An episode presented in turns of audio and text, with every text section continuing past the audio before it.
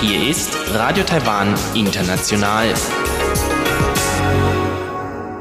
Herzlich willkommen zum halbstündigen deutschsprachigen Programm von Radio Taiwan International am heutigen Sonntag, den 17. Februar. Am Mikrofon begrüßt Sie Karina Rother und Folgendes haben wir heute für Sie im Programm. Zuerst hören Sie das Wochenendmagazin mit Robert Stier und seinem heutigen Gast Annie Xue. Die Jungunternehmerin berichtet über den Markt der digitalen Animation in Taiwan. Danach geht es weiter mit dem Kaleidoskop von Chiu Hui und Sebastian Hambach. Heute zum Thema Hongbao. Das sind die roten Glücksumschläge, die traditionell zum Neujahrsfest verschenkt werden. Nun zuerst das Wochenendmagazin. Ich bin hier heute wieder mit Annie Xue Du hast mir letztens erzählt, äh, dass du hier in Taiwan auch sehr, sehr viel mit Animationen gemacht hast. Ja, das ist richtig. Ich habe vor äh, ungefähr vier Jahren in 2000 13 eine Firma gegründet, wo wir ähm, für Disney und für andere große amerikanischen, auch, auch deutsche äh, Produktionsfirmen ähm, haben wir hier in Taiwan Animationen produziert. Was macht äh, den Standort Taiwan so äh, besonders für Animationen? Die Geschichte über Taiwan WS Animation hat vor ungefähr 40 Jahren angefangen tut mir leid, schon etwas äh, länger her. Und zwar in den 60er Jahren hat ähm, Mr. Hanna-Barbera, das ist äh, in den 60er Jahren war Hanna-Barbera so wie der heutige Disney. Damals waren sie sehr groß, einer mhm. der größten ähm, Animationsproduzenten weltweit. Und zwar hat äh, Mr. Hanna mit einem Taiwanese, Mr. James Wan, ja, gemeinsam eine Firma hier in Taiwan gegründet haben. Sie haben dann angefangen, hier Filme zu produzieren. Über äh, wie es dazu kam. Also James Wang ähm, war eigentlich ein Student, äh, der in Amerika ähm, Animation studiert hat. Mhm. Er war auch in Hollywood. Und so wie damals Amer American Dreams Came True, ähm, ist er mit seinem Zeichenkoffer Zeichenmappe äh, zu Mr. Hanna-Barbera gegangen, zu ihm ins Büro, ohne Termin oder Anmeldung. Mhm. Er war einfach dort, hat äh, auf Mr. Hanna gewartet und hat Mr. Hanna eben seine äh, Mappe gezeigt. Und er hat den Chance äh, bekommen, dort zu arbeiten. Und in den 60er Jahren haben die Amerikaner ja bemerkt, dass es sie nicht mehr ausgezahlt hat, in Amerika zu produzieren. Das Kreative, das heißt Development, Script sowie Pre-Productions, alles ist in Amerika geblieben. Und in Produktion, wo die Leute in den 60er Jahren mit der Hand noch gezeichnet haben, ist alles dann nach Taiwan verlagert worden. In äh, dem Peak Time von ähm, Animation, Produktion hier in Taiwan, hatte, ähm, hatten wir in Taiwan 3000 Animatoren. Wir haben eigentlich praktisch ähm, alles für Hollywood gemacht. Alles für die großen die Film, äh, die, die Zeichentrickfilme wie Mr. Flintstone, Mr. Feuerstein, Aha. das kennen alle. Ne? Ja. Und das läuft manchmal noch im Fernseher noch. Ähm, das hat zum Beispiel damals schon, in, äh, also die Taiwanesen hier gemacht. Wir haben sehr viel produziert bis äh, zu den 90er Jahren. Ja, wir haben andere Konkurrenten bekommen, weil ähm, die Koreaner sind dazugekommen, äh, die Vietnamesen sind dazugekommen, auch die Philippinen, auch ähm, die Thailänder in den 90er Jahren. Auch äh, One Film Studios damals hatte ein, ein Firmenstandpunkt, eine Produktion in Thailand und in Philippinen gehabt. Mhm. Und äh, die haben wir dann geschlossen, beziehungsweise Herr Wang hat es geschlossen, weil äh, die ähm, Locals, Konkurrenten dazugekommen sind. Ja. Und äh, diese Industrie waren auch in andere Länder dann staatlich befördert. Also Schulen haben da angefangen, Animation Studiengänge einzuführen. Das war vorher nicht wow. so populär, mhm. ja. Und das haben plötzlich alle gemacht. Und Korea ist ja sehr stark geworden in Animation. Ja. Später in den 90er Jahren hat sich dann doch vieles noch mehr noch mal geändert. Das ist richtig. Ähm, und zwar die Gehälter in Taiwan war dann im Vergleich zu anderen asiatischen Ländern, speziell Südostasien, zu teuer. Ja, und äh, viele Firmen ähm, wie aus Amerika oder aus Europa, haben dann die Produktion nach ähm, andere Länder geschickt. Aber äh, Taiwan hat auch aufgeholt. Ja, wir haben neue Technologie eingeführt. Wir haben in Ende der 90er Jahren, Anfang der zwei, äh, also Anfang der 2000er haben wir dann 3D-Animation gemacht. Weiter haben wir natürlich auch äh, 2Ds gemacht. Aber ähm, Taiwan ist in 3D-Animation sehr, sehr stark geworden. Wenn man sich heute die ganzen DreamWorks-Animationen anschaut, Großteil der Serie, also nicht äh, dem Kinofilmteil, mhm. sondern TV, ja, von vielen, vielen amerikanischen Sendern werden hier in Taiwan produziert. Das ist witzig, dass diese Kreativbranche hier in Taiwan ist. Das ist richtig. Aber Taiwan ähm, muss am Ball bleiben und äh, weiter kämpfen. Taiwan hat nur 23 Millionen Einwohner. Wie viele ja. Leute können dann hier produzieren? Ne? Aber zum Beispiel China. China produziert derzeit unheimlich viel Animation. Was war damals deine Aufgabe in der Firma? Meine Aufgabe war, Verträge abzuschließen, Deals abzuschließen, damit mhm. ähm, meine Firma äh, genug Arbeit bekommt. Ja. ja. ich bin sehr viel herumgereist und ähm, mehrmals im Jahr war ich in LA mehrmals. Und ähm, jedes Mal habe ich eigentlich alle, also über 20 Studios habe ich besucht innerhalb von ein, zwei Wochen. Wow. Das war ungefähr fünf bis acht Termine am Tag, mhm. sehr intensiv. Und ähm, zum Beispiel jetzt bei einer großen Firma D, die hatten so viele Dep äh, Departments. Jeder Department hat eine andere Produktion, Produktion gehabt. Und da gab es noch den Management Department. Allein für bei diesen Kunden ähm, hatte ich über zehn Termine schon. Also sehr intensiv. Und ähm, ich war auch in San Diego zum Beispiel auf Comic Con. Ich war auf uh, Kiss Screen um, in Florida. Und einmal im Jahr bin ich in Cannes. Cannes für das MIPCON, ähm, für das ähm, Kids TV. Mhm, ja. Mhm. Dort äh, werden sehr viele Deals für den Verkauf und Verkauf von Liz und Lizenzen abgeschlossen zurück zur Animation nochmal. Taiwan hat allgemein einen sehr, sehr großen Brain Drain. Also viele Talente wandern ins Ausland ab. Ist das auch in der Animationsbranche so? Ja, äh, leider ist es so. Aber ähm, ich sage, es gibt zwei Extremen. Ja, es, es ist eine, extrem, eine extreme Seite, wo die Leute sagen, ähm, wir müssen raus, wir müssen raus, so wie alle, eigentlich alle andere Branchen. Wir müssen von Taiwan weg, wir fahren nach China, wir fahren nach Amerika, mhm. wir produzieren irgendwo was anderes, weil unser Markt zu klein ist. Ja. Und der andere Extreme, was, ähm, was, ich, was auch von der Stadt jetzt unterstützt ist, ja, von unserer Ministry of Culture, ja, ähm, diesen Eigenproduktion, dieses äh, Wenchuang-Bereich, ja, ja äh, das wird sehr stark hier befördert, junge Talente. Mhm. Aber meine Meinung nach ist, man muss internationaler sein. Also wir haben hier sehr viele Talente, aber wir sollten nicht nur für uns selber lernen, sondern wir müssen raus. Ich ja. nenne nur ein Beispiel. Wir arbeiten auch sehr viel mit Universitäten zusammen alle Studenten, die an einem Studiengang für Animation studieren, ja, ja, denken, sie sind gut. Aber gut für die Schule bedeutet nicht gut für den, den großen Markt, mhm, mhm. Arbeitsmarkt. Mhm. Natürlich können, haben sie gute Ideen, sie können gut zeichnen. Und ähm, ich nenne jetzt ein Beispiel. Einmal war eine Gruppe mit acht Studenten aus einer eine Universität hier in Taipei bei uns auf Besuch. Sie haben sich die Produktion angeschaut und es gibt verschiedene Meinungen. Eine sagte, warum könnt, kann ich nicht das machen, was mir gefällt oder was ich gut finde? Und ich möchte nicht kein Subcontractor sein. Ich möchte ja. meine Idee, meine eigene Arbeit verwirklichen als Animation. Aber man muss professionell arbeiten können. Das heißt, wie läuft eine Produktion wirklich richtig? Wenn wir mit äh, großen Firmen aus Amerika arbeiten, sehen wir den Prozess und Management so genau. Wenn wir eine Produktion haben, ja, gibt es dazu so viele Pläne, ja. Ähm, äh, ein Produktionsplan ist so dick wie drei Telefonbücher. Was steht alles drinnen? Die Studenten wollen das gar nicht wissen, weil sie nicht interessiert, nicht interessiert sind, ja. Aber das ist wirklich das Wichtige.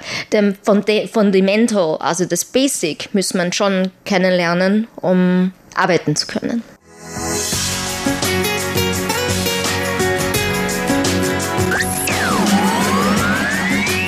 Radio Taiwan, international aus Taipei.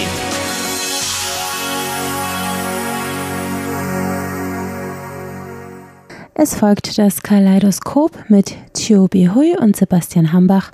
Heute zum Thema Hongbao, den roten Geldumschlägen, die traditionell zum Neujahrsfest verschenkt werden.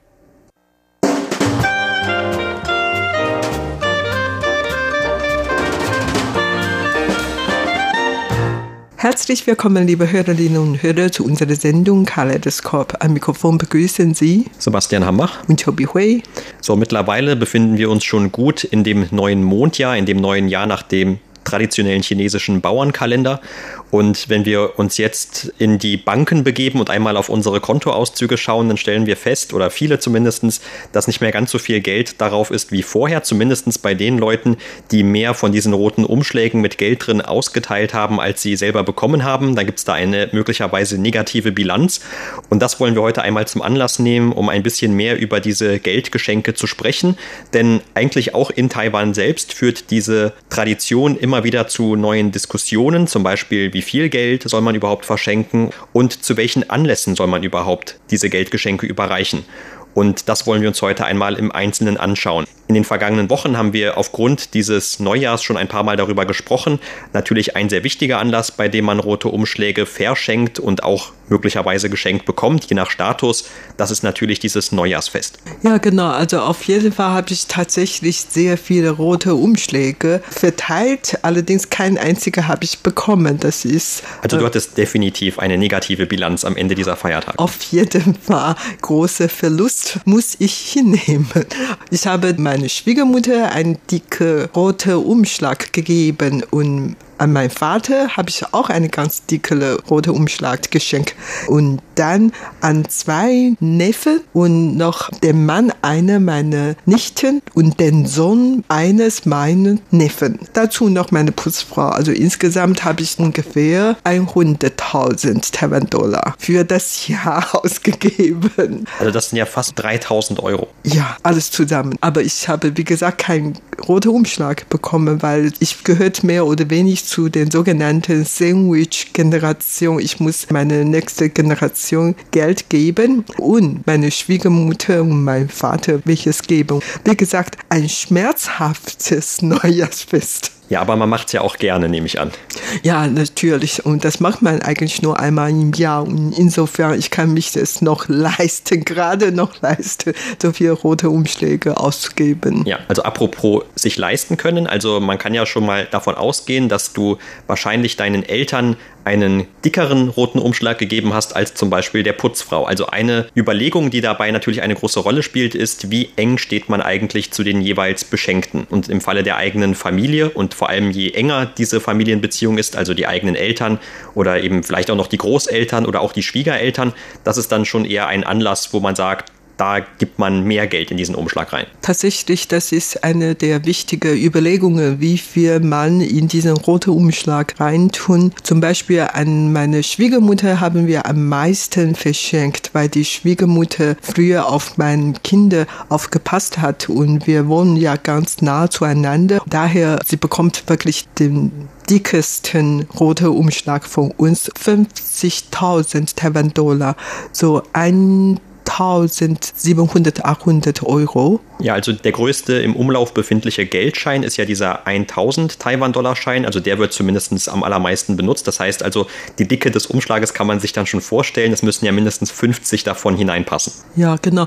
Und gefolgt von meinem Vater. Ich gebe meinem Vater auch einen dicken roten Umschlag. Allerdings, weil wir nicht mit ihm zusammen wohnen, dann bekommt er schon weniger Geld. Aber immerhin bekommt er auch schon 26.000 Taiwan-Dollar, etwa so 700, 800 Euro. Dazu habe ich ihm noch vieles geschenkt.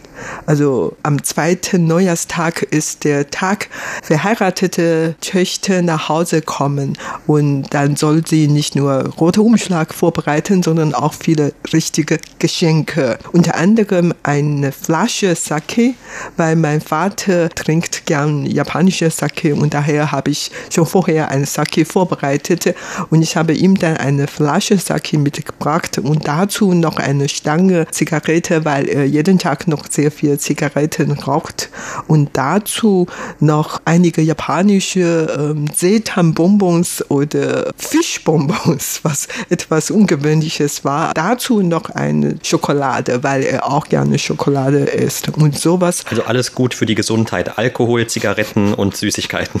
Ja, zwar nicht gerade gesund, aber das schmeckt ihm gut, macht ihm bestimmt gute Laune und macht ihm Spaß bestimmt. Und daher habe ich ihm alles gebracht. Ansonsten habe ich, wie gesagt, an dem Mann eine meiner Nichte einen roten Umschlag gegeben. Und die Hochzeit ist noch nicht stattgefunden. Und daher, ich musste ihm eigentlich keinen roten Umschlag geben, aber man freut sich natürlich, dass die Familie ein neues Mitglied bekommt und das ist schon heutzutage schon eher selten und daher habe ich ihm beim ersten Treffen einen roten Umschlag gegeben. Ja, und es gibt ja auch diese Tradition allgemein, von den roten Umschlägen abgesehen, wenn man ein neues Familienmitglied zum ersten Mal trifft, dass man so ein kleines Geschenk dann überreicht. Aber normalerweise kann vielleicht auch ein Stück Obst schon genug sein. Ja, ich habe ihm trotzdem einen roten Umschlag gegeben. Und ich finde das einfach gut, dass man nicht so viele Gedanken darüber macht, welche Geschenke man oder welche Sorten von Obst man vorbereiten soll. Man kann nur das Geld abgeben. Aber auf der anderen Seite es ist natürlich wiederum schwierig. Man muss schon überlegen, wie viel Geld man in diesen roten Umschlag reintun soll. Und manchmal ist es schon eine richtige Aufgabe oder man muss ja schon mal richtig überlegen, wie viel man reintun soll. Zum Beispiel bei solchen erfreulichen Angelegenheiten oder Anlässen soll man natürlich Geld in gerades Haar geben, nicht dann in ungerades Haar. Also zum Beispiel könnte man in einen roten Umschlag 2200 Taiwan-Dollar hineinstecken, also dass man auch gerade dann zwei Zahlen dort hat, abgesehen von den Nullen, das ist wohl auch wichtig. Aber noch besser als 2200 wäre vielleicht 6600. Ja, oder, darüber freue ich mich natürlich, dass ich noch mehr bekommen könnte. Ja, oder, oder sogar 8800, weil oh. die 8, die ist ja auch noch eine sehr wohlklingende Zahl im Chinesischen. Man könnte damit dieses Wort verbinden, dass man also wirklich reich wird. Einen Abstand nehmen sollte man nur von der Zahl 4. Das ist zwar auch eine gerade Zahl, aber kaum ein Taiwaner wird sich wahrscheinlich über einen Geldumschlag mit 4400 Taiwan-Dollar freuen. 4 heißt im Taiwanisch Xi. Und das hört sich wie so Sterben. Also man will bei solchen erfreulichen Anlässen natürlich nicht von Sterben oder Tod sprechen. Das muss man ja auf jeden Fall vermeiden. Und daher, das ist wirklich auch eine so richtige Aufgabe, dass man auf das, dass man aufpassen soll, also nicht falsch machen. Ansonsten der Empfänger wird sich gar nicht darüber freuen, sondern darüber ärgern. Außerdem habe ich noch einen roten Umschlag an ein kleines Baby verschenkt und das Baby ist der Sohn eines meinen Neffen und seine Frau hat ja kurz vor dem chinesischen Neujahr ein Kind in die Welt gebracht und ich habe das Baby dann im Erholungsinstitut besucht und habe ich ihm dann im Voraus schon einen roten Umschlag gegeben obwohl er natürlich mit dem Geld nicht beginnen kann, aber nach dem Gebräuchen soll ich ihm schon einen roten Umschlag geben. Ja, und ja. die Eltern werden schon wissen, wie das Geld auszugeben ist am besten für das Baby. Das macht man eigentlich sehr oft so in Taiwan. Die Eltern eröffnet dann im Bank ein Konto für das Baby und alle rote Umschläge, die Babys bekommen, wird dann in diesem Konto überwiesen und so, dass das Geld dann sparen und für Zukunft, wenn das Kind zum Studium geht, dann kann man ja das Geld benutzen. Und das funktioniert eigentlich wirklich gut. Mein Sohn zum Beispiel, früher habe ich immer für ihm das Geld ins Konto überwiesen und so, dass er mit 20 schon 100.000 Taiwan-Dollar bekommen. Nur wegen dieser roten Umschläge zum chinesischen neuen Jahr. Also keine so extra Geld. Genau, also wie man vielleicht dann auch in Europa für ein Kind, wenn es gerade geboren wurde, ein Sparkonto eröffnet oder ein Sparbuch. Zumindest früher hat man das öfter gemacht, als es noch ein bisschen bessere Zinsen gab und sich das Ganze auch gelohnt hat und nicht der Betrag dann von den Gebühren aufgefressen wurde. Aber die Idee dahinter ist in etwa so ähnlich. Ja, genau. Also zu diesem chinesischen Jahr habe ich, wie gesagt, viele rote Umschläge verteilt. Also in den vergangenen Jahren hatte ich eigentlich noch mehr rote Umschläge gegeben und heutzutage ist die Familie immer kleiner geworden, obwohl in diesem Jahr zwei neue Mitglieder dazugekommen sind. Aber irgendwie hat man nicht mehr wirklich so viele Verwandten, an denen man immer rote Umschläge geben sollte. Ja, wie gesagt, wie viel man in diesen roten Umschlag geben soll, das ist wirklich eine richtige Aufgabe. Du hast ja vorhin gesagt, man soll ja bei diesen erfreulichen Anlass immer so gerade Zahl schenken, aber manchmal muss man wirklich aufpassen, nicht, dass man einfach zu viel geben und dann denken die Eltern vielleicht, was will man das mit dem Kind oder so, ob das sich um eine Bestehungsgelder oder sowas. Also das ist ja eigentlich schon mal wichtig, dass man aufpassen. Und viele Taiwaner haben eigentlich auch immer diese Gewohnheiten bei dem Neujahrsfest am ersten oder dritten Neujahrstage werden viele Eingestellte ihre Chefs dann besuchen und oft brachten sie vielleicht nur ein Korb Obst aber vielleicht geben die den Kindern von den Chefs auch einen kleinen Rotumschlag.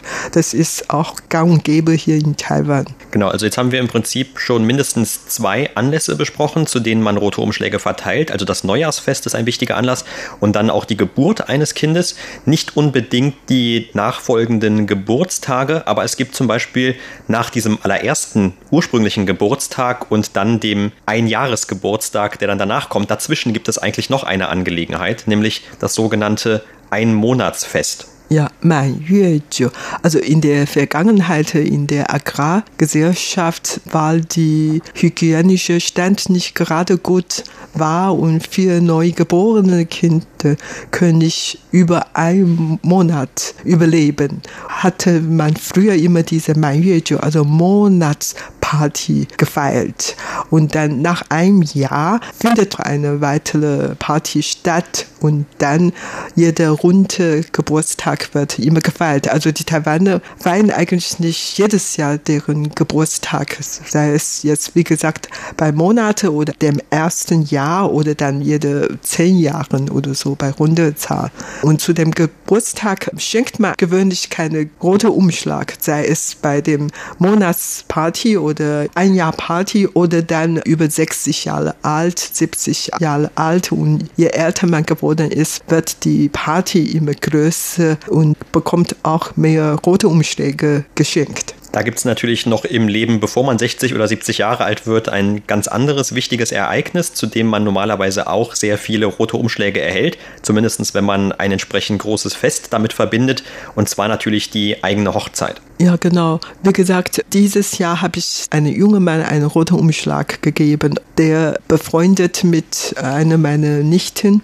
Die haben zwar schon registrieren lassen, aber die Hochzeit findet noch nicht statt. Also dieses traditionelle Hochzeitsbankett, das es immer gibt. Genau. Und zu den traditionellen äh, Hochzeitsbankett muss man dann wirklich sehr viel ausgeben oder wirklich einen dicken roten Umschlag verteilen. Und das hängt wirklich sehr von den Beziehungen ab weil die Nichte sehr nah zu mir war und ich betrachte sie wirklich als eine meiner eigenen Kinder und daher ich werde ihr schon sehr viel Geld schenken bei der richtigen Hochzeit. Genau, wenn man jetzt allerdings vielleicht nur an der Hochzeit von einem ehemaligen Kommilitonen teilnimmt oder vielleicht auch einem entfernteren Verwandten oder irgendeinem entfernteren Freund oder einer Freundin, dann sind natürlich auch die Beträge vielleicht nicht ganz so hoch. Es sei denn, es handelt sich um einen sehr guten Freund oder eine sehr gute Freundin, dann wieder etwas mehr.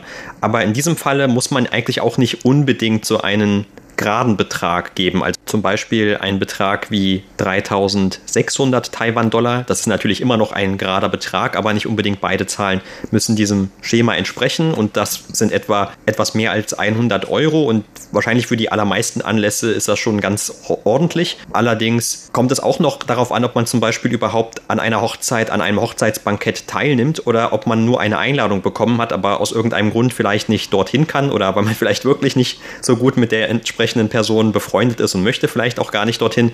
Und wenn man nicht an diesem Bankett teilnimmt, braucht man auch nicht so viel denen zu geben. Vielleicht reichen dann sogar, sogar schon ein paar hundert Taiwan-Dollar oder je nachdem, wie, kommt natürlich dann auch sehr auf einen selbst an, was man bereit ist oder auch, dass man vielleicht dann nicht erwartet, dass man von dieser Person in Zukunft selber irgendwie einen roten Umschlag bekommen möchte. Denn gerade bei der Hochzeit wird ja alles wirklich sehr akribisch festgehalten normalerweise. Also es wird genau aufgelistet, wer wie viel Geld geschenkt hat, um sich daran dann eben auch später einmal zu orientieren. Zum Beispiel für den umgekehrten Fall, dass man dann also darauf acht gibt, zum Beispiel, dass man der anderen Person jetzt nicht unbedingt weniger gibt, sondern, sondern eher etwas mehr, als man selber bekommen hat.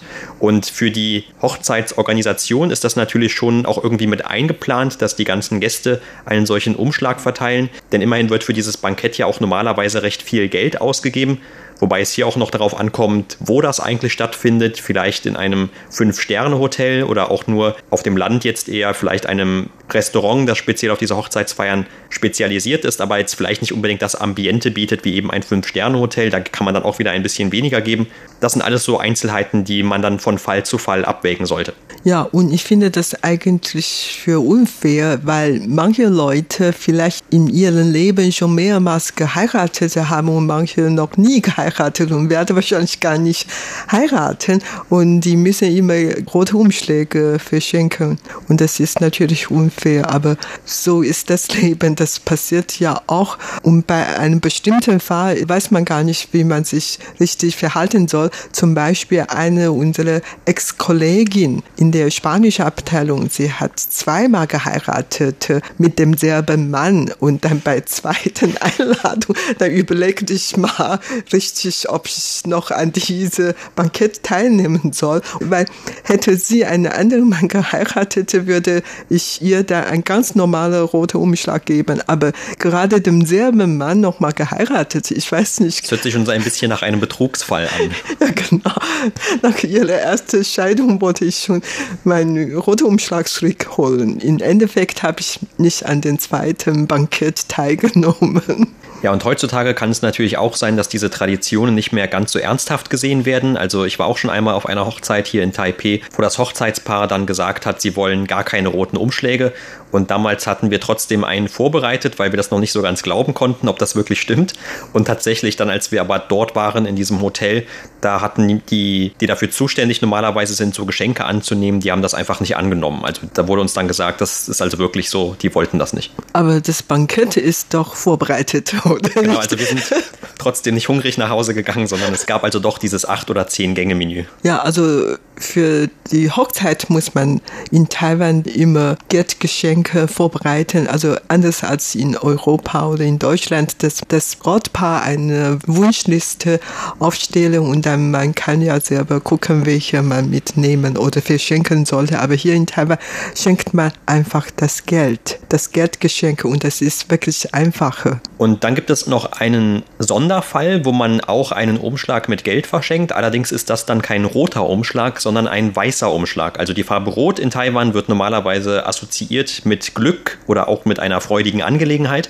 Und bei Weiß denkt man eben eher an eine Trauerfarbe, also an die zum Beispiel Beerdigung.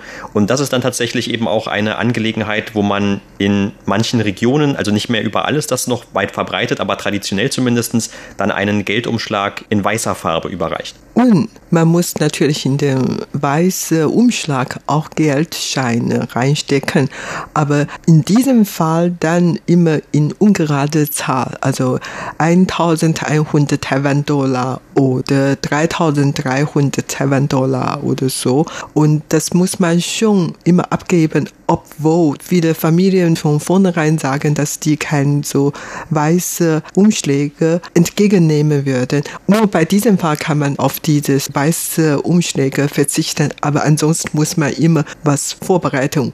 Eigentlich von der Geburt eines Menschen zu seinem Tod gibt es sehr viele wichtige Angelegenheiten und zu diesen Angelegenheiten könnte dieser Mensch Geschenk bekommen, meistens in Taiwan Geldgeschenk und das kommt nur sehr darauf an, bei welchen Angelegenheiten und wie viel man in diesen roten oder weißen Umschlag Geld geben. Und so das was für heute in unserer Sendung Kaleidoskop. Vielen Dank für das Zuhören. Am Mikrofon waren Sebastian Hambach und Chobi Hui.